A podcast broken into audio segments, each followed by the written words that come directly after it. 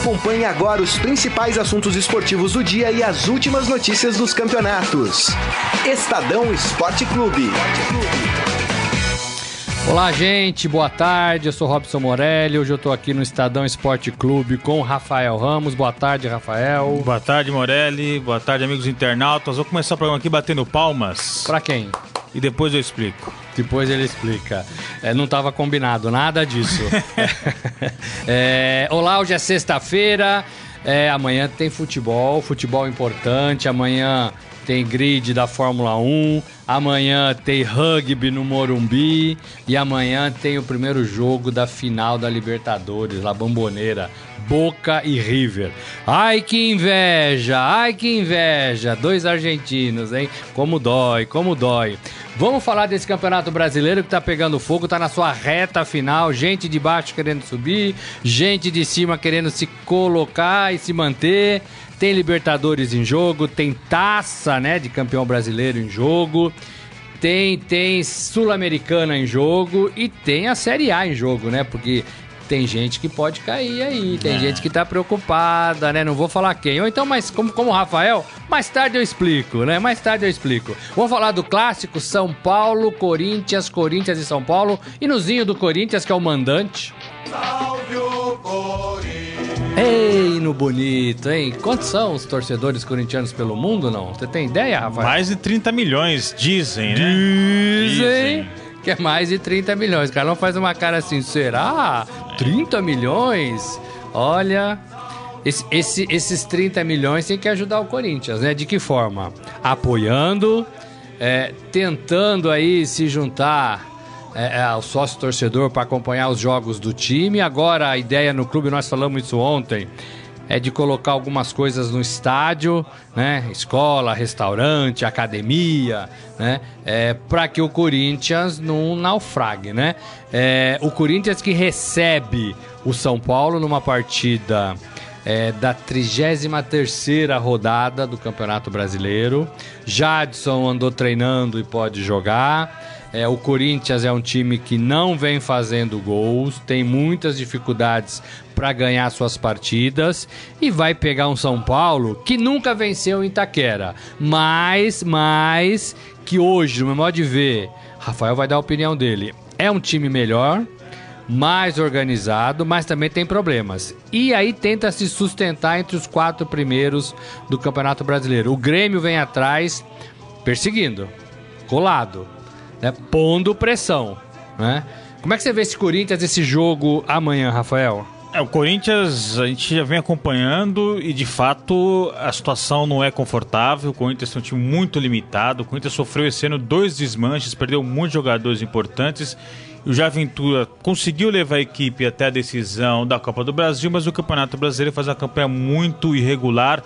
Não à toa o Corinthians aí ainda está ameaçado é, pela zona de rebaixamento. É, no clássico de amanhã, mais desfalques, mais problemas. É, um time que, como você disse, não faz gols. É, o Romero, que viveu uma fase prenderosa hoje, não consegue fazer gol. O Roger, centroavante, também é um jogador que não convence. É, o Jadson, até pela questão da idade, também não está atuando na sua plenitude. Enfim, é o Corinthians com muitos problemas, mas que tem uma coisa que, tratando-se de Corinthians, faz a diferença que é a torcida. Muita joga Itaquera, expectativa de ótimo público e o retrospecto contra o São Paulo é extremamente confortável. São Paulo nunca venceu o Corinthians em Itaquera, isso desde 2014. E não é só que o São Paulo é, não venceu o Corinthians. São Paulo tem derrotas é, dolorosas, né, doídas, na Itaquera. É. é em 2015, por exemplo, perdeu de seis num jogo em que o Corinthians foi campeão e levantou a taça. É, contra o São Paulo. É, esse ano, o São Paulo vencia. O São Paulo estava classificado, né, na verdade, para as semifinais do Campeonato Paulista até os 47 do segundo tempo, quando toma um gol do Rodriguinho, vai para os pênaltis e é eliminado pelo Corinthians. Então, o retrospecto é muito ruim para o São Paulo lá em Itaquera e é nisso que o torcedor, que o do Corinthians se apoia, confia. É, na partir de amanhã, porque tecnicamente o Corinthians tem muitos problemas. O São Paulo também não vive grande fase, é, amargou aí seis jogos sem vencer, o time era líder do campeonato e aí hoje está na quarta colocação. É, mas tecnicamente tem um time ligeiramente superior ao do Corinthians. É, quem sabe pode acabar com esse tabu.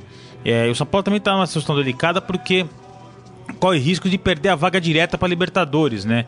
Lembrando Esse é o grande problema, né? Os quatro primeiros vão para Libertadores e o quinto e o sexto tem que estar pré-Libertadores. O São Paulo não quer exatamente ser ultrapassado pelo Grêmio nessa reta final e ter que disputar a pré-Libertadores. O discurso do Morumbi já sabe que título está fora de cogitação. O São Paulo reconhece que não dá mais para brigar com o título com o Palmeiras, com o Internacional, enfim mas o foco tá nessa vaga para Libertadores. O São Paulo é quarto colocado com 57 pontos é, e o Grêmio é quinto com 55. Então, nessa rodada, esses dois times podem trocar de posição. E se isso acontecer, o São Paulo cai para aquela pré-Libertadores. Por que, que, é ruim a, a pré-Libertadores? Pô, mas vale vaga para Libertadores? Vale, vale. Mas você tem que fazer duas partidas importantes no começo do ano, em janeiro quando você volta de férias, quando os clubes ainda estão se, é, é, se arrumando, quando a carga de exercício é grande e pesada e deixa o time,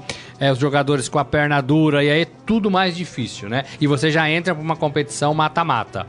É, aí pode acontecer qualquer coisa, né? Pode acontecer qualquer Vídeo coisa. Vídeo Corinthians contra o Tolima, né? Em exatamente, 2011, que o Corinthians sabe muito bem é, é, quão difícil é disputar uma pré-Libertadores. E você que chegou no Brasil hoje, quer saber em que posição está o Corinthians? eu falo para você. O Corinthians está em 12 lugar. É, com 39 pontos. Ah, mas 39 tá longe, porque o Vitória, que é o primeiro da zona de rebaixamento, tem 34. 34, 39 são duas rodadas. E tem uma turminha ali do 13º até o 16º com 38, 38, 37, 36. Então tá embolado tá embolado. Se bobear, se bobear, o Corinthians perde posições nesta rodada. Porque nós estamos falando abaixo do Corinthians. Vasco, Botafogo, Ceará, que tá jogando bem, Esporte, que ganhou e saiu da zona de rebaixamento. Então, assim, são times que estão tentando reagir. Né? E algumas bandeiras tão pesadas e fortes como a do Corinthians. Vasco e Botafogo, por exemplo, Sim. são duas bandeiras grandes né? Grandes. Então esse Corinthians tem que abrir o olho, mesmo com tabu, mesmo com a sua torcida, mesmo jogando em casa, é porque é jogo importante. E perder pro São Paulo não é demérito. Não é demérito, é clássico, Sim. clássico. Lembrando, gente, que vai ter torcida única. Né? E aí tem um buchicho aí correndo de que torcedores do São Paulo podem aparecer na cidade no horário aí que corintianos estiverem se dirigindo para o Itaquerão é, e arrumar confusão. Parece que tem algumas rixas aí é, é, que deixar, deixadas para trás e agora vem um troco. A gente sabe que torcida organizada faz muito isso, de qualquer time. Ah, apanhei hoje, na próxima oportunidade eu vou fazer uma emboscada e vou te pegar. Todos eles fazem isso. E eu já presenciei algumas delas, né? De Palmeiras, de Santos, de Corinthians, né? De São Paulo. E parece que tem esse, bu esse, esse burburinho, Rafael. Sim, sim. De, então é um alerta que aqui o Estadão Esporte Clube faz. Primeiro pro torcedor corintiano pedindo pro torcedor São Paulino repensar isso é, e alertando a polícia de que alguma coisa pode acontecer na cidade amanhã. É, é, um jogo no horário incomum, né? É um sábado, 5 da tarde. Normalmente os clássicos são disputados aos domingos e às 4 da tarde, mas até por conta do horário de verão, toda a rodada do brasileiro é, mudou para as 17 horas. É, e a gente tem esse histórico é, desde a proibição da presença da torcida adversária em clássicos. Esses marginais, acho que não tem outro termo para definir para esse tipo de torcedor, é, os confrontos não ocorrem mais no estádio. Eles marcam esses, essas brigas a 30 km de distância do estádio, 20 km do estádio. O jogo é lá no Morumbi, na Zona Sul, eles brigam aqui na Zona Norte. O jogo é em Itaquera, na Zona Leste, eles brigam é, na Zona Sul, enfim. Então, é, é uma maneira que esses é, marginais encontraram de tentar fugir da polícia. Então, a polícia arma aquele esquema de segurança no entorno do estádio e os brigões marcam de se, de se encontrar a 30 quilômetros e até em outros municípios. Né? Teve briga já em São Bernardo, em Guarulhos. É, então, é, o setor de inteligência da polícia precisa monitorar, acompanhar para evitar esse tipo de confronto e punir os responsáveis. Porque é, muitas vezes acontece de quem não tem nada a ver com isso acaba sendo afetado e prejudicado. A gente teve, é, não muito distante, é um caso de um senhor que estava andando pela rua. 54 anos. Né? Levou né? um tiro de bala perdida de confronto de torcedores próximo à estação do metrô, lá na Zona Leste. É, então é por isso que a gente faz aqui o apelo para que os setores de inteligência é, da polícia é, monitorem e acompanhem essa movimentação de torcedores, sobretudo de organizadas. É isso aí. Deixa eu dar um alô aqui. O José Leal Val, abraço Val, abraço para todo mundo aí. O Eduardo Benega tá com a gente. Boa tarde, Tricolor. Fátima Braz tá sempre com a gente também. Boa tarde, Robson Morelli, Rafael, saudações tricolores. Os tricolores em, mais, em maior número aqui com a gente, hein? Uma vergonha para palmeirenses, santistas, é, é, é, é, São Paulino. Não, São Paulino está aqui, né? Ou, ou estão aqui ou estão, estão mais envergonhados, assim, estão mais acanhados, né? Alexandre, Alexandre Costa. Boa tarde, amigos. Alguém sabe dizer por que colocaram a final da Libertadores em um sábado? É, é era para ser quarta e quarta, né? Aí foi o pedido do Boca em razão do, do, do, do, do feriado judaico, alguma coisa assim, não? É, não, vai ter um encontro de lideranças Pai, do G20. 20, os, o G20. G20, que são os, os 20 principais é países só, do né? ponto de vista econômico, mas para não é, dividir as atenções com o esquema de segurança para as autoridades é, do G20, então teve essa divisão para ser sábado e sábado, porque seria uma quarta e outra quarta. Entendi. Então, até motivações políticas, porque esse é um jogo que vai ser o nosso tema ainda nesse programa, Parou a Argentina, só se fala nisso. Então, até para não ter essa questão é, de divisão com o encontro do G20, então a Comebol marcou para dois sábados. Eu acho que no horário, essa, essa, informação que eu dei se refere ao horário. Parece que um dos times do Boca pediu para mudar o horário é. e não conseguiu. É, Simone Mendes, olá, gente, olá. O, Léo, o, o, o, o Val.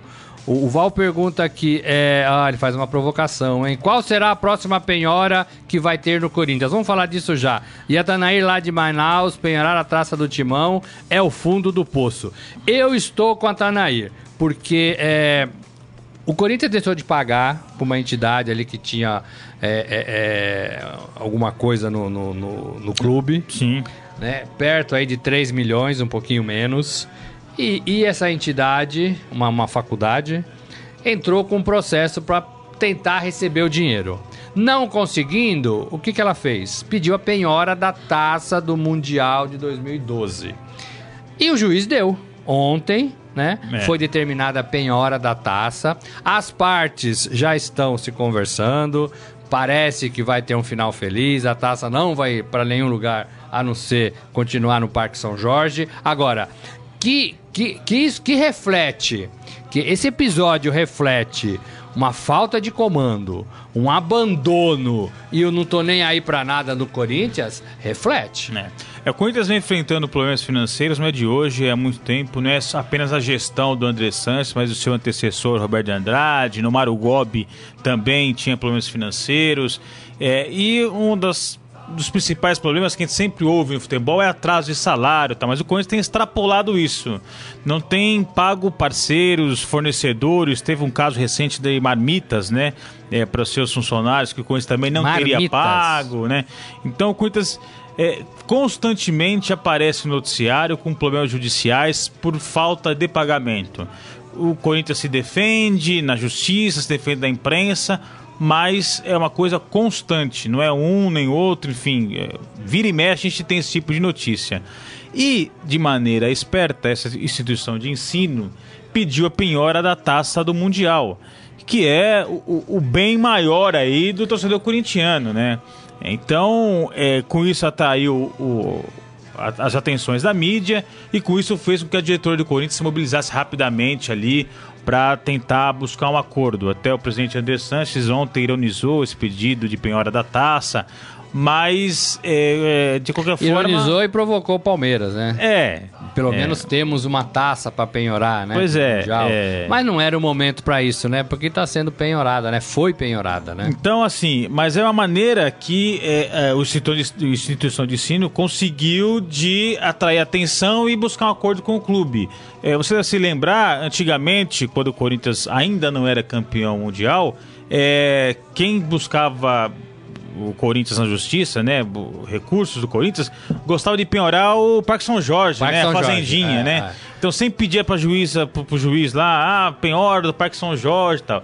Agora o Parque São Jorge tá meio sem uso lá, porque o Corinthians tá jogando em Itaquera, e agora para atrair a atenção da mídia, é, tem a taça do Mundial. Né? E conseguiu, né? Sim, e conseguiu, o que queria. Porque o juiz determinou é, é, e obrigou, obrigou o André Sanches é, é, dar uma entrevista sobre sim, o assunto. Sim. Né? É, agora, o que me parece um total abandono, me parece, né? É, é, e para o futebol, não estamos nem falando de tanto dinheiro assim, né? né? É, assumir o compromisso, tem que pagar, Sim. né? É o Corinthians, é o Corinthians, como você disse, de 30 milhões de pessoas, né? É. é, muito chato, é muito chato. Eu sei que todos os clubes têm problema, mas esse que, que, que, estourou no Corinthians deixou marcas aí, até provocou piadas é, de, algum, de algum tipo. Vamos falar do São Paulo para esse clássico? Tem nozinho do São Paulo não? Salve o tricolor paulista. A camisa aqui, ó. Bonita, hein? Olha aí, ó. Hã? Será que ganha, Rafael? Então, como eu, eu disse... Eu vou falar uma escalação provável aqui do São Paulo, depois você comenta. Vamos lá. No gol, Jean, não é. Conf 100% confiável. Bru Bruno, Bruno Pérez, Arboleda, Bruno Alves e Reinaldo. É, Reinaldo, que agora é o grande queridinho, né? King Naldo. É, Jusilei, Hudson e Lisiero. Três volantes. Três volantes. Everton, numa volta depois de machucar, voltar, machucar, voltar. Não se sabe como ele está. O Carneiro, que tem jogado bem, e Diego Souza. Nenê continua no banco. Nenê continua no banco. Olha, é o que temos de melhor, é isso, Aguirre? É, eu acho o São Paulo ligeiramente superior ao Corinthians do ponto de vista técnico, mas joga fora de casa, joga tem um tabu nas costas, enfim, mas tecnicamente eu acho esse time superior ao do Corinthians. Não é um grande time, não é um espetáculo, mas é melhor que o Corinthians. É, eu destacaria aí essa volta do Everton, que fez muita falta o período que ficou fora. É um jogador importantíssimo no esquema da Aguirre, mas a gente não sabe do ponto de vista é, físico quais são as suas condições para uma partida tão pegada como costuma ser o clássico. Diego Souza, num duelo aí particular com o Cássio do Corinthians, é, relembrando lá 2012, né, naquela jogo, naquele jogo Corinthians e Vasco, né? Pela Libertadores, quando o Cássio fez uma defesa Por espetacular, mundial, né? né? Então a gente tem esse confronto, mais um confronto, né, entre os dois é, jogadores, Diego Souza e Cássio. É, o Jean é um goleiro que ainda não não transmite aquela confiança pro torcedor, mas a paciência com o Sidão acabou, então acabou. por isso é, aposta mesmo aí é, no Jean. Mas é um São Paulo equilibrado, São Paulo forte na defesa, com três volantes é, e com ataque aí que, que pode causar problemas pro Corinthians, por isso que eu vejo um ligeiro favoritismo pro São Paulo. Agora, nesse meio campo, é, Jusilei, Hudson e Liseiro são três marcadores. É, todos saem para jogar, o Jusilei um pouquinho menos, né? Mas não tem um armador armador, né? Talvez o Diego Souza faça um pouco essa função, o Carneiro vá mais para a área, é, o Everton mais para ponta, então tem uma, uma, configuração diferente. Porque o Nenê não tá nesse time, né? É, mas o Nenê também não vinha entregando muito resultado, né? E, é, e assim, é. quando o São Paulo ficou seis jogos é, sem vencer é, o Aguirre tinha que fazer uma coisa diferente, não dá para insistir no mesmo time, o time que não vinha rendendo, o time que é, era líder do campeonato despencou para a quarta colocação. Então a opção dele foi mudar o time. É, não fez com que o São Paulo passasse a jogar também futebol vistoso, mas o São Paulo pelo menos voltou a vencer com essas alterações é, que ele fez na equipe. É, o Nenê reclamou, não publicamente, mas aquela cara né, amarrada que Biquinho, gente, né? que a gente sabe. Mimimi do nenê. Exatamente. É, então o, o, o Aguirre mudou e o Aguirre está muito respaldado pela diretoria. Ele pode fazer esse tipo de alteração e tem um respaldo porque ele pegou o São Paulo numa fase muito ruim, muito complicada. Herdou um trabalho que não deu certo do Dorival Júnior no São Paulo. E levou o São Paulo pelo menos até a zona de classificação para Libertadores. Então ele tem esse respaldo da torcida, da diretoria. E o Nenê vai ter que aguentar aí ou vai ter que jogar muita bola para recuperar seu espaço no time. É, eu não sei não. Agora, você falou que o Aguirre está respaldado, mas a gente olha pro Aguirre. É, o Glauco falou isso, acho que essa semana, o Glauco DPR aqui com a gente. É, o, o, o, ele, ele sente quando o time vai mal. A é. cara dele é de um total desânimo. Eu não sei se é, é, ele sente demais, se acabou a paciência é, se o que ele quer fazer, eh, os caras não estão fazendo, se ele já cansou do São Paulo. Mas você olha pro Aguirre, você vê um sujeito é, é, é dolorido, né? Cansado, né? É, é, fatigado. Tá, mas o Aguirre me lembra quando ele chegou no São Paulo, logo nas primeiras entrevistas dele, ele disse: O meu desafio é fazer com que o torcedor se sinta representado por esse time.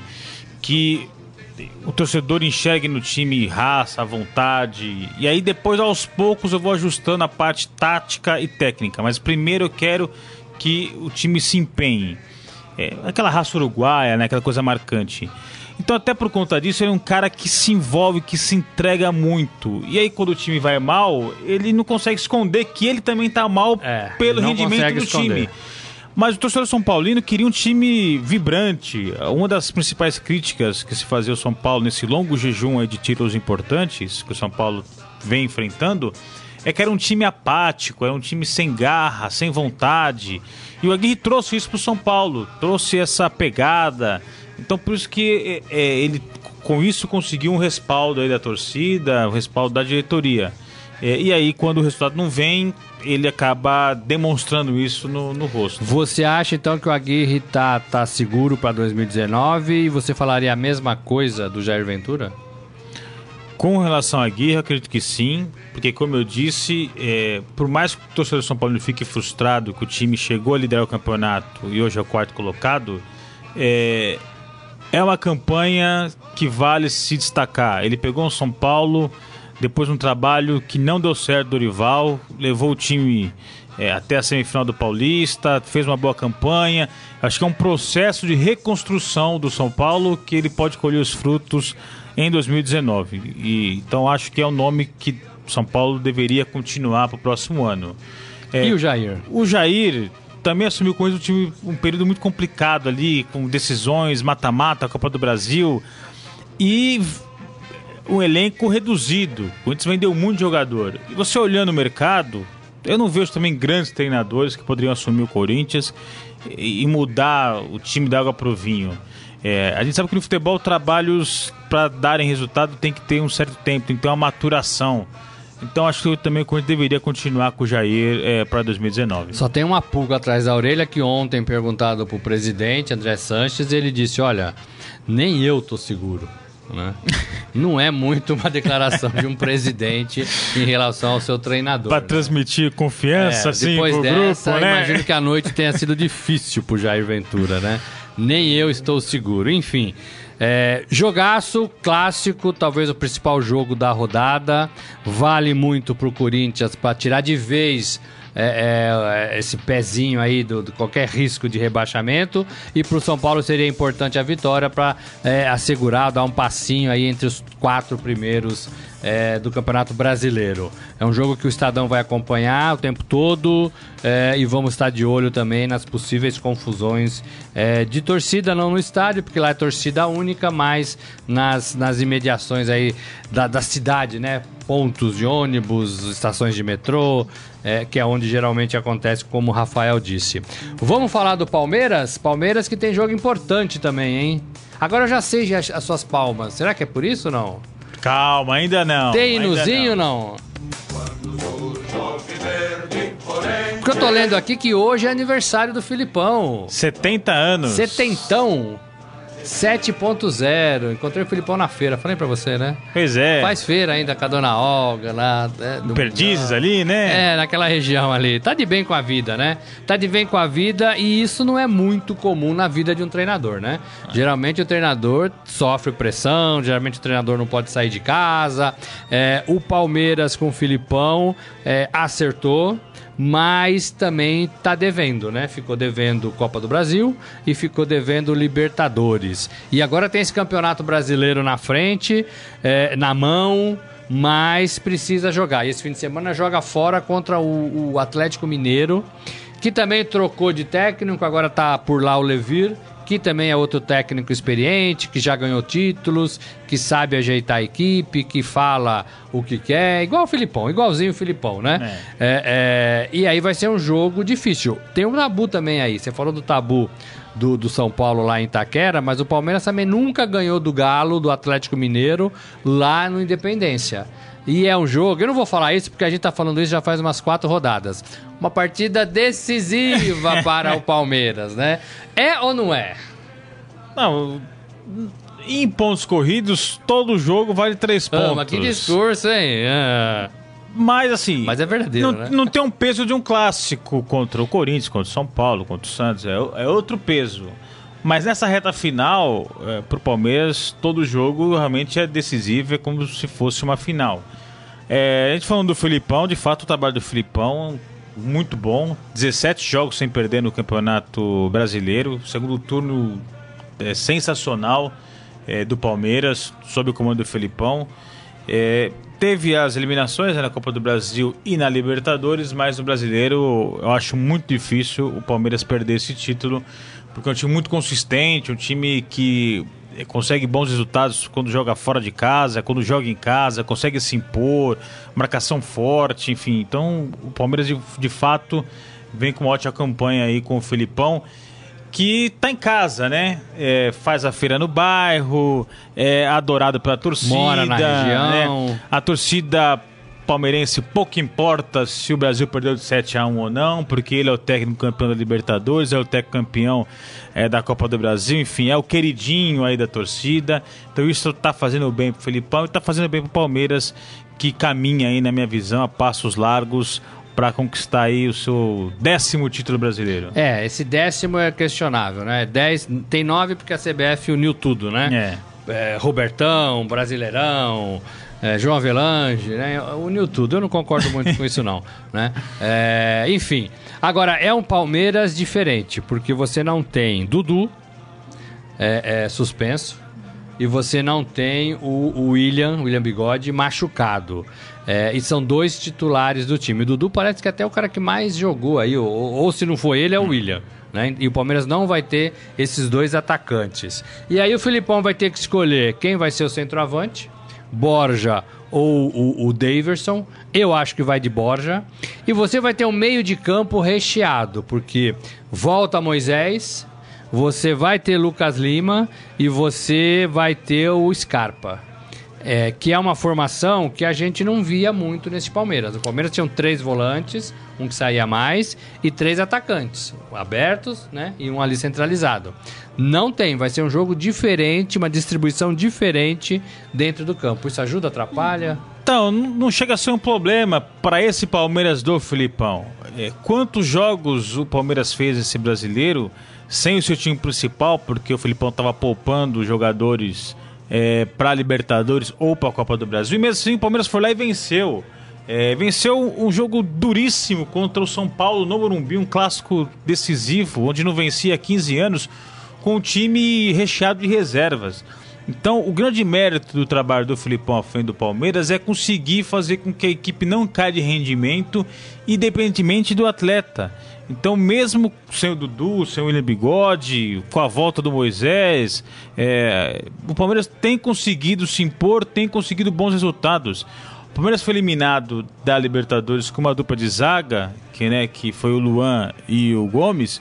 No final de semana ele mudou a dupla de zaga, botou o Dracena e o Palmeiras foi lá e venceu o jogo contra o Santos. Então não importa muito quem joga, o Palmeiras consegue manter um padrão não é um futebol vistoso, não é um futebol é, atraente, não é um futebol ofensivo, mas é um futebol superior aos seus adversários. Então, é, esse é o grande mérito, independente, independente de quem joga, o Palmeiras tem conseguido bons resultados. Eu acredito que vai ser de novo assim contra o Atlético Mineiro. Me agrada muito esse meio de campo mais é, é, recheado com jogadores de qualidade. Né? É, é se jogar ali dois volantes e, e dois meias, né? É, eu acho que é bem melhor, né? Bem é. melhor. É, é, mas é diferente. Agora, é, todo mundo fala que esse Palmeiras está cansado, e eu falei isso aqui lá atrás, que o Palmeiras tem perdido rendimento no segundo tempo. Né? O primeiro tempo vai bem, contra o Santos foi no primeiro tempo ótimo, fez dois gols e depois cansou e depois errou.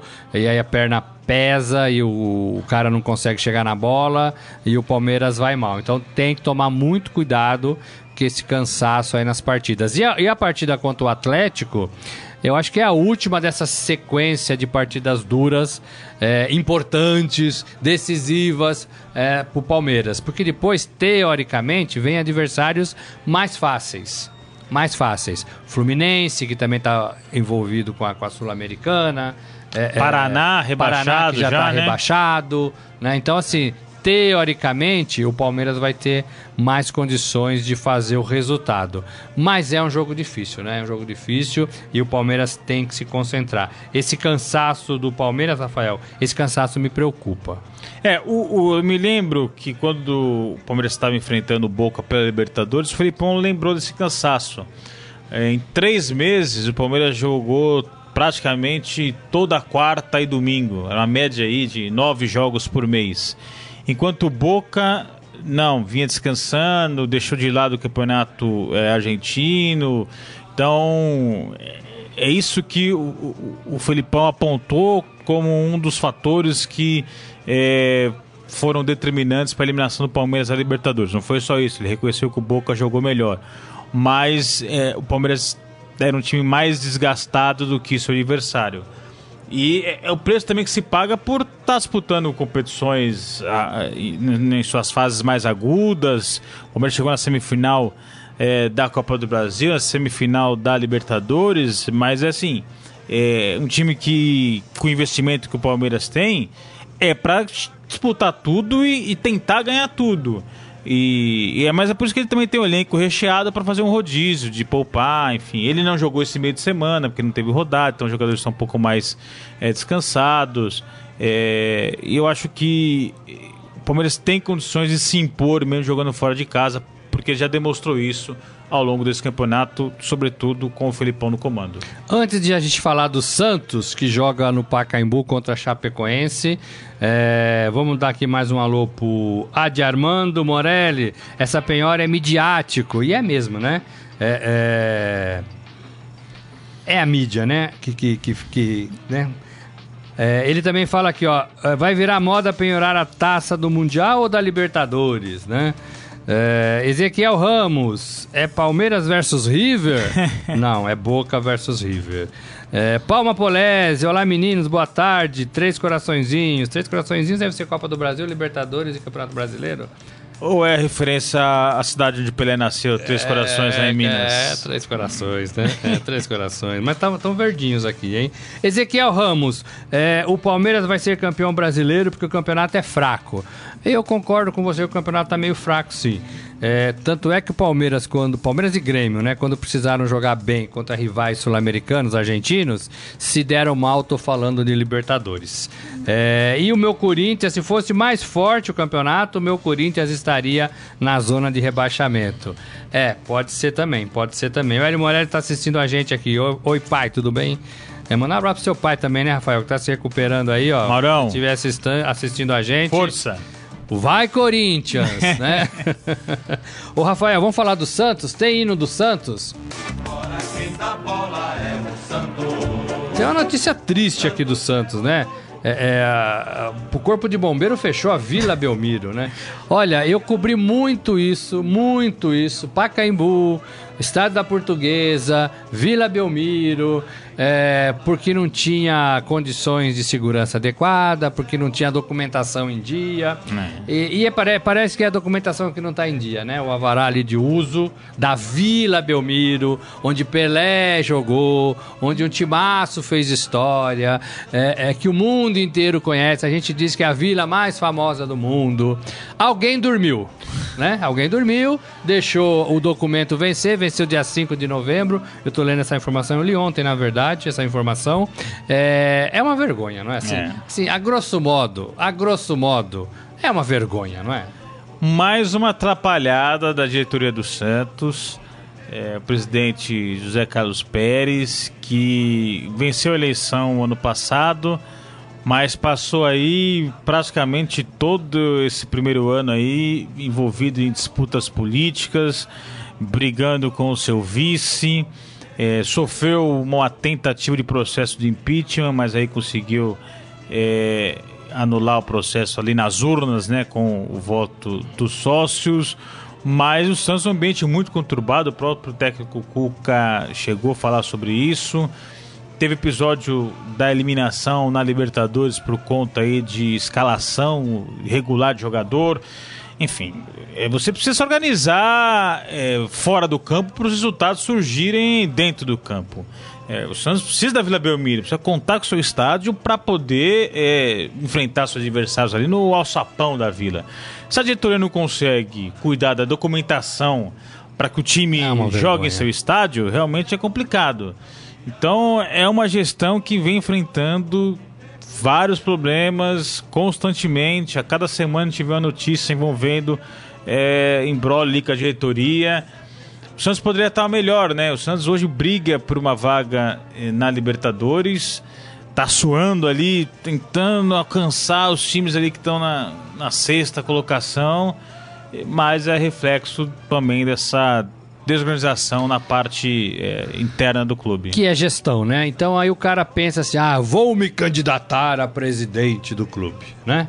E acha que ser presidente é ficar sentadão lá numa cadeira confortável, é. né? Assinando papel, ganhando tapinha nas costas, né? E deixando de trabalhar. Não é, né? Tem que cuidar da parte social quando tem parte social, tem que cuidar do estádio, tem que cuidar do elenco, tem que cuidar do jogador, tem que é, cuidar da, da torcida ou pelo menos entender a torcida, tem que cuidar um, do patrimônio, né? É, do CT, tem que cuidar de um monte de coisa. Então não é fácil ser presidente de clube. Então, por que, que eu falo isso? Porque não é para qualquer um. E a impressão que se tem é que no Santos, ah, vai você, ah, não, vai você. Ah, não, candidata a você que a gente te ajuda. Hum. Não é assim. Não é assim que se administra um Santos. Nós estamos falando de, de clubes que recebem aí, em média 300, 400 milhões é, por ano, né? Por ano é um dinheiro bom e nós estamos falando de uma paixão do brasileiro, né? E um, uma coisa que é elementar, que é básico, o presidente precisa ter um bom relacionamento com o seu vice. É, é nesse, nesse quesito, absent, pois é. reprovado. É. Né? É, a gente sabe quando o presidente não se dá bem com o vice que acaba acontecendo, né? É. Então. Não, não só nos clubes, é. Né? Então. Começando por aí que a gestão do Santos é, falhou e aí as coisas foram se acumulando, se acumulando e o resultado é esse aí, a vila mais famosa do mundo interditada. Agora, dá tempo, é, acabou aquele processo de impeachment, vai continuar, tem um prazo, trabalhem direito aí na vila, né? Trabalhem direito no nosso Santos. O Santos é de todo mundo, né? Quem é que não gosta de falar do Santos? Ou quem é que não gosta de ver imagens do Santos, do Pelé daquela época? Lembrando que Robinho saiu de lá, Diego saiu de Neymar. lá. Neymar saiu de lá, né? Assim, é, não é de Neymar, hoje. Neymar, vou bater palmas pro Neymar. Por quê? A palma é pro Neymar? Vou bater palmas pro Neymar. Depois eu explico. Então vamos lá. Então é isso. O Santos joga. O Santos joga segunda-feira. 20 horas no Pacaembu contra a Chapecoense. É, o Santos já vai saber de tudo que precisa fazer, porque o Atlético aí que é o seu grande rival hoje, o Atlético Mineiro está em sexto, o Santos está em sétimo. Se passar, os dois estão com 46 pontos. Se passar, o Santos entra na Libertadores. Olha isso, o Santos na Libertadores. Pré-Libertadores. Né? Pré-Libertadores. Né? Apesar de tudo o que viveu. Ressalto que o Cuca faz um bom trabalho, ressalto que o Gabigol voltou a jogar e fazer gols, não joga essa partida, é. né? Mas é um garoto que talvez tenha colocado aí o futebol em dia voltou mal da Europa e conseguiu aí artilheiro do campeonato com 16 gols, né? Eu torço para que ele faça mais de 20, que para mim artilheiro tem que ter mais de 20 gols, né? Artilheiro de 5 gols não dá, né? É, Num campeonato de 38 é, rodadas, Pois né? é, né? Pra, eu sou do tempo que artilheiro tinha 29, 36, é. né? É, é, então, assim, tinha que fazer mais de 20. Olha que eu abri bem, baixei a nota de corte, hein? Mais de 20 aí, ou 20 ou mais, né? Então torço para que ele faça mais 4 gols nessas seis partidas que, que faltam. Essa próxima ele não joga. E acho que o Santos, Rafael, é favorito contra a Chapecoense. Sim. Chapecoense que está na penúltima colocação 19 colocação com 34 pontos. Mas está empatado em número de pontos com Vitória, com América Mineiro, né? É, é, então, assim, também dependendo, é, pode até escapar uma combinação de resultados aí dessa rodada. Mas não acredito muito na Chape, É, não. também não. Enfim, vamos falar então agora. Vamos falar do Neymar, então. Eu não sei o que você quer falar do Neymar, mas vamos falar do Neymar, porque agora eu fiquei curioso. Tem nozinho do Neymar? Não tem, né? Não tem nozinho do Neymar. O que, que acontece com o Neymar? Pra que essas palmas? É o seguinte, é, a gente sabe que a gente vem acompanhando nas últimas semanas é, o escândalo do Football Leaks lá na Sim. Europa. Uma série de documentos, contratos é, foram vazados. A, a imprensa europeia conseguiu ali acesso a documentos exclusivos. é, e nessa sexta-feira, é, um site e um canal de televisão da França divulgaram contratos do Paris Saint-Germain com os seus funcionários, com os seus atletas. E cláusulas do contrato do Neymar são primorosas para mim. A primeira é que o Neymar não pode recusar pedidos de entrevistas para o canal Al Jazeera do Catar. Lembrando que o Paris Saint-Germain foi contratado, foi comprado por um grupo do Catar. Exatamente. Então, está previsto em contrato que se o canal Al Jazeera pedir entrevista, ele é obrigado a conceder entrevista para esse canal do Catar. O segundo, o Neymar recebe 2 milhões e meio de euros por ano, tá falando aí de 10 milhões de reais, para não falar mal do técnico. Neymar não pode dar entrevistas falando mal do técnico. Esse cara não sabe nada. Não pode. Não pode. Não pode, porque senão não- ele. Quer dizer, poder ele pode, mas se ele falar. Mas vai perder o- Não vai receber 2 milhões e meio de euros por ano. Essa é nova pra mim. hein? E para engordar um pouco mais a conta bancária dele, ele recebe 375 mil euros por ano. Estamos falando aí de um milhão e meio de reais. Para, ao final de cada partida, aplaudir a torcida. Sabe aquela cena que a gente sempre vê depois do jogo que o Neymar vira pra torcida e bate Que palmas você assim, acha ó? que é natural. Ele que é um recebe agradecimento. 375 mil euros por ano, um milhão e meio de reais por ano, para ao final de cada jogo virar para a torcida do Paris Saint-Germain e bater palminhas assim, ó. Aqui no Brasil isso é meio comum, né? Os, os capitães chamam ali o elenco no meio de campo e geralmente, independentemente do resultado, agradece a sua torcida. Todo mundo meio que faz isso, né? Por um, por um comando do capitão. O Neymar ganha pra fazer isso. 375 mil euros por temporada. E não é só ele, viu? Thiago Silva recebe 33 mil euros, Daniel Alves também recebe também dinheiro para aplaudir torcida, enfim. Então essa notícia é como uma bomba hoje lá na França. Conversei com o Andrei Neto, que é o correspondente aqui do Estadão, é, lá em Paris. Repercussão imensa, porque ficou escancarado que aquele comportamento dos atletas do Paris Saint-Germain é tudo falso, é tudo fake, é tudo pago. Então, aquelas respostas que os jogadores dão em entrevistas evasivas, você não conclui nada, o cara fala, não consegue li- ligar Vamos lé pensar com no próximo jogo. É porque o cara não pode falar o que pensa. Não pode falar o que pensa porque ele recebe dinheiro para falar bem do treinador, recebe dinheiro para aplaudir, recebe dinheiro para dar entrevista para um canal de um país que comprou o clube, enfim. Tudo aquilo é fake, tudo aquilo é falso, não é espontâneo, não é verdadeiro. É, você deve se recordar bem na Copa 2014, é, aqui disputado no Brasil, é, foi levantada uma suspeita mais ou menos sobre o comportamento- do Neymar naqueles treinos da Ganja Comari. Sim, fiz todos. Todos os jogadores saíam do vestiário e iam pro gramado. Era uma descidinha que você, todo mundo ia e todo mundo avistava de longe. Menos o Neymar. O Neymar era sempre o último. Ele nunca estava com o grupo, ele sempre estava atrás do grupo. Entrava no campo, abaixava, amarrava a A chuteira. Fez isso uma vez, fez duas, fez três, fez quatro, fez cinco, fez dez vezes a imprensa começou a estranhar aquele comportamento dele. Porque ele se isolando do grupo, ele amarrando a chuteira sozinho, todas as câmeras voltavam para ele e ali mostrava ali a, A marca. a marca que patrocina o Neymar. Sua chuteira. Então, tudo no Neymar ali parece que é fabricado. Então, se ele tá dando uma entrevista, bota a mão na orelha, é porque tem aqui uma marca de um brinco. Se ele coça a cabeça, é porque ele tá usando um shampoo de uma marca. Se ele tosse, é porque é um remédio que tá patrocinando. Se ele bebe Olha. uma água. se ele dá uma piscadinha, tudo ali é fake. Pois e é. agora esses documentos revelados pela imprensa francesa, nesse Football Leaks, que é uma série de documentos de vários clubes, mas especificamente hoje foi do Paris Saint-Germain, mostram que, para mim, o mais grave é isso. Neymar recebe para bater palma para a torcida do Paris Saint-Germain. Neymar e todos os outros, né? Sim. Mbappé. Mas ele- o valor Silva. dele é maior. É porque Ele- talvez seja mais ele- bem negociado, Ele né? recebe, por exemplo, É. 10 vezes mais que o Thiago Silva bater palma. Pois é, né? E a gente né, vai com muita emoção ver o futebol.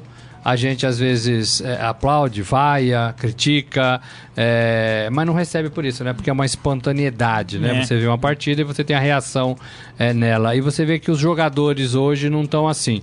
É, é culpa é, do Neymar por aceitar isso, por tirar a sua, a sua espontaneidade. É culpa do clube por exigir isso, é, achar que o dinheiro compra tudo, né? É, é culpa da federação é, porque não fiscaliza isso. Tem limites, as coisas têm limites. Né? É, então, assim, é, o futebol tá virando um grande fake, né? É. Né? Então, é, é, tira o prazer. A gente, a gente saber disso diminui o nosso amor, o amor das crianças pelo Paris Saint-Germain, né? Meu filho tem uma camisa do PSG, né? Tem de outros times também da Europa, mas tem uma camisa do PSG. Aquelas crianças que vão ver jogos, que querem ser Neymar, que querem ser Mbappé. É, você vê que é tudo falso, né? Gente, o dinheiro é bom, mas não compra tudo. Tem limites, tem limites. É, e é uma pena, né? Porque o Neymar é tudo isso, ganha tudo isso. Copa que é bom, ergueu alguma? É. Ergueu alguma Copa? Não ergueu, né? Não Copa América? né? Copa Não. América, Também ergueu nada. alguma? Também não, né? Então, assim, né, às vezes, né, não vale. Pois é. né? Às vezes não vale. Enfim, eu não bateria palma pra isso. Eu não bateria palma pra isso. Não, a minha Eu sei, foi em tom de- irônico, de, foi ironia, irônico, porque foi pra mim é um absurdo. absurdo. Mas eu não bateria palma pra isso. Vamos lá, é, acelerar. Vamos acelerar? Não, vamos falar da, da Libertadores primeiro. Vamos lá. É, é sábado, amanhã, 18 horas. 18 horas, Boca e River decidem a primeira partida da final, da final da Libertadores. Eu falei aqui no começo do programa, que inveja. Porque, olha, dois times argentinos é, e dois times argentinos que roubaram, entre aspas, no futebol, né, as vagas de dois times brasileiros. O Grêmio estava muito, muito, muito, muito com o pé na final, ganhou lá né, do River Plate é, de 1 a 0 e deixou o River Plate fazer o resultado aqui. Teve lá o problema do Galhardo, do técnico que estava suspenso e ignorou isso, mas o, o- o Grêmio perdeu no campo, perdeu na sua casa, perdeu de 2 a 1 né, perdeu no futebol. E o Palmeiras que tomou 2 a 0 lá e não conseguiu reverter aqui é, é, empatou aqui, né? Num jogo até bem jogado, sobretudo no segundo tempo, mas não conseguiu a vaga e, e os torcedores brasileiros de Grêmio e de Palmeiras choraram essa eliminação. E lá, e lá na Argentina, para o país Sim. para o país, Rafael. O presidente do país, o Macri, era presidente do, Do Boca, Boca. né? É um provocador, boca mole, porque falou umas coisas aí pro técnico que eu não consigo falar aqui, né? É. Pro técnico do River. Meio boca mole, né? É, é- é presidente do país, mas continua como se fosse um membro da torcida organizada. É, e vai parar de fato, de fato vai parar é, o país. Tomara, tomara que todos se divirtam com, com o futebol. Lembrando que lá também, desde 2013, por causa de segurança, é torcida única. É, tá uma loucura a procura por ingressos, né, para esse primeiro jogo. Já acabaram os ingressos, mas o Boca tem 90 mil sócios torcedores e só cabe 45 mil no, no seu estádio. Então, metade dos sócios torcedores do Boca não, não, não vão conseguir entrar nesse jogo. Filas enormes lá na bomboneira, uma loucura incrível aí pro ingresso, porque realmente é o principal jogo da história desses dois clubes aí gigantes do futebol argentino. Você falou do presidente Macri eh, da Argentina, que deu uma declaração dizendo que torcia para que um clube brasileiro estivesse na final. Ele não queria uma final entre Boca e River, porque, segundo ele, o perdedor vai passar 20 anos aí remoendo essa derrota. Assim, Uma derrota que as feridas vão ficar abertas por pelo menos 20 anos. Eu acho que nem 20 anos, eu acho que é uma ferida que nunca vai se curar. É. A exemplo do que a gente teve aqui com Palmeiras e Corinthians na Libertadores de 99 e de 2000. É, uma rivalidade imensa entre esses dois clubes. E até hoje todo mundo relembra do pênalti que o Marcelinho errou e o Marcos pegou. Isso faz quase 20 anos e sempre as pessoas relembram isso. Então, o que acontecer nesse Boca River, nessa decisão de Libertadores, daqui 20 anos a gente vai lembrar, daqui 30 anos os torcedores de Boca vão se provocar por conta dessa final. Então, assim, é jogo para ficar para a história, é jogo inesquecível, é jogo, sim, gigante. É, e torcemos para que é, se resuma ao campo, à bola sem questões externas, sem brilho de torcida, sem spray de pimenta, como já é, teve já, já, teve, já em, em, Boca e River. Então tem que fazer jus às equipes que chegaram à decisão para apresentar o futebol aí dos finalistas do principal competição do continente. É, meu cunhado chegou essa noite em casa. Cunhado é bom porque chega, vou dormir aí, né? Cunhado é ótimo, né? Não tem parente melhor do que cunhado. Vou dormir aí porque chegou da Argentina, tava a trabalho e falou que lá só se fala disso, né? por onde você anda, por onde você olha, só se fala dessa partida. É, é, um abraço, cunhadão. Deve estar tá dormindo até agora, não tá vendo a gente, né? Tá lá em casa, aproveita. É, é, e só se fala disso. É, é, jogo bom mesmo, né? É jogo bom mesmo e dá uma pontinha de inveja. É, é o último, é, o, é a última decisão, se não mudarem mais para frente em duas partidas é, e, no, e no campo, né, no estádio dos times finalistas. É. A próxima final de Libertadores já está marcada 2019 para Santiago, no Chile. Independentemente de quem forem os finalistas. Jogo único. É. Igual é a Liga dos Campeões, né? Igual Sim. é a Liga dos Campeões tem coisa que funciona lá, tem coisa que não funciona cá, né? É, é, tem que repensar. A né? Sul-Americana também, a partir de 2019, também vai ser jogo único em Lima, no Peru. É, Ezequiel Ramos eu já falei. Ivan Jorge Cury manda um joinha pra nós. O Eduardo Benega, palmas e aquela cara assim de assustado. Acho que tinha a ver com o Neymar, né? É. Aquela cara assim de é, é possível, é possível. Neymar recebe pra bater palma. Fátima Braz, Neymar roubou é, do marketing, é isso? É, acho que é isso. É, então tá aqui dado aqui os últimos recados. Vamos falar de, de Fórmula 1. É, a gente está sediando né, o GP do Brasil de Fórmula 1. Infelizmente, infelizmente, e eu falo isso com muita dor no coração, porque eu gosto muito de Fórmula 1, não vai ter brasileiro no grid. Né? O mais perto disso que a gente tem está na McLaren, que é o Gil de Ferran, que é um diretor técnico, né, diretor, diretor esportivo, que já foi da Fórmula 1, já foi da Indy, e o, o Sérgio Sete Câmara, que assinou um contrato para ser piloto de teste. Tomara que consiga fazer um bom trabalho em 2019 e apareça em 2020 em algum cockpit ou no próprio cockpit da McLaren. É uma competição, é uma prova que vai dar o adeus aqui no Brasil é, do Alonso, que é um corredor, para mim, um dos melhores aí na atualidade, espanhol, que ganhou dois campeonatos no GP do Brasil, né? E vai consagrar aí, é, é, aí sim tem que bater palma, né? A, a, o campeonato do Lewis Hamilton, né? Que já é campeão, foi campeão na última.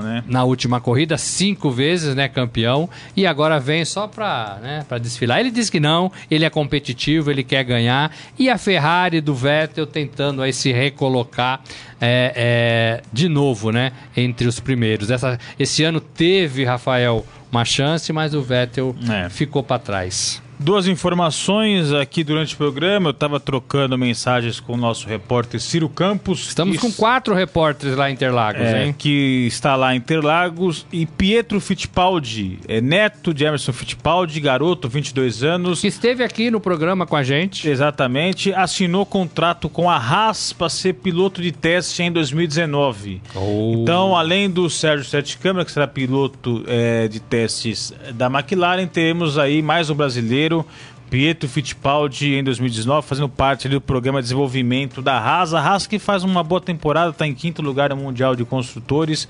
É uma equipe que está aí é, é, tentando buscar seu espaço, usa motor Ferrari. É, e a família Fittipaldi tem história né, no automobilismo. O Emerson, bicampeão do mundo. É, Barão, né? Barão, narrador. O, o Christian também, que já é, é, correu na Fórmula 1 e outras categorias. E eu não acho que não vai demorar muito para o Pietro também estar tá na Fórmula 1, 2020, 2021, no máximo o Pietro é, representando o Brasil aí na Fórmula 1. E para o torcedor que gosta de automobilismo, faltam pouquíssimos ingressos, setores ali é, mais caros de Interlagos. É, isso mostra a paixão do brasileiro né, pela Fórmula 1. Mesmo sem brasileiros é, no grid de largada, o torcedor daqui gosta de ver Hamilton, de ver Vettel, de se despedir do Alonso. Então é um público apaixonado que acompanha, mesmo sem a presença de brasileiros e pilotos aí no grid. A gente tem a expectativa de um bom público lá em Interlagos, uma grande festa aí do torcedor, é, aquelas figuras né, que gostam de fantasiados, bandeiras, enfim. É, acho que vai ser um grande final de semana aí lá em Interlagos. Lembrando é, é que a gente já teve o Livio Oríquio, né, que hoje tá, é, é, não está mais com a gente, mas ele cobriu 22, 23 temporadas de Fórmula 1 com a gente, né, para o Estadão. É, o Reginaldo Leme, né, né, que também foi nosso colunista de Fórmula 1, é, que também não está mais com a gente, mas que escrevia muito aqui para casa sobre Fórmula 1. E o público, o público brasileiro gosta, né, é, de é. São Paulo, sobretudo. Lembrando que, que a Fórmula 1 aqui em São Paulo tem contrato até 2020, né, mesmo não tendo brasileiro tem contrato até 2020. Lembrando também um serviço, a prova mudou de horário, não é mais 14 horas, agora é 15 e 10, né? Isso já tem a ver um pouco com, a, com mudanças dos novos donos, né, do, do grupo americano, que, que agora lidera a, a, Fórmula 1, tem a ver um pouco com o mercado, mercado Fuso asiático, horário. mercado em outros lugares do mundo, transmissão, né, da corrida. É, então, a, a, a corrida neste, neste ano, domingo, vai começar às 15h10. É, com, com, com previsão de chuva. Ah, sempre, né? Sempre, né? Interlagos, sempre previsão de chuva. Gente, eu queria falar agora com vocês, é, é, agradecer a participação, a semana. É, a gente não teve o Grisa, o Grisa tá de férias. Eu aqui fazendo a vez de apresentador. Ufa, cumprimos uma semana. Mas antes eu queria falar dos placares. As palpites. palpites. Opa, palpites. vamos lá. Palpites. É, Corinthians e São Paulo, Rafael. 1x0 Corinthians. Hum, 2x1 São Paulo. 2x1 São fim Paulo. Fim do tabu, hein? Carlão concorda Se confirmar esse resultado. 2x1 São Paulo. Se confirmar esse resultado, fim do tabu. Seria a primeira vitória do São Paulo lá em Itaquera. Palmeiras e Atlético Mineiro. 2x1 Palmeiras. 2x1 Palmeiras. É, eu acho que o Palmeiras ganha de 2x0. Eu acho que foi esse resultado que eu falei lá na Rádio Adorado hoje. Eu já, já esqueci. 2 a 0 é, Santos, segunda-feira. Vamos dar hoje já, vai. Santos e Chapecoense. 3 a 0 Santos. Eu acho que 2 a 0 Santos também. 2 a 0 Santos. É. E tem um jogo do Inter, né? O Inter joga contra o Ceará. Eu falo do Inter porque o Inter está em segundo colocado. Se o Inter fizer um bom resultado e o Palmeiras não, a diferença cai. São cinco pontos hoje é, de vantagem para o Palmeiras. Ceará e Inter. Você quer que eu fale com a emoção ou com a razão? com a emoção sempre. Porque né? a família da minha esposa é lá de Fortaleza, ah, torcedores então, do Ceará. É o Lisca. Eu sou amante do futebol nordestino. É Parabéns ao Fortaleza que subiu a primeira divisão. Então, é, é, de coração, eu torço pro Fortaleza ganhar. Mas eu acho que vai dar Inter 2 a 1 Eu acho que vai dar é, Ceará, Ceará 1 a 0 ah. Acho que vai dar Ceará 1 a 0 é, é, isso, gente. Hoje não falamos do momento do, do, do Esporte Fera, mas Esporte Fera www.esportefera.com.br tem tudo lá de Fórmula 1, de outros esportes, de outros esportes e de futebol. Hoje é sexta-feira, aproveitem o fim de semana. Tchau, valeu, Rafael. Você ouviu Estadão Esporte Clube.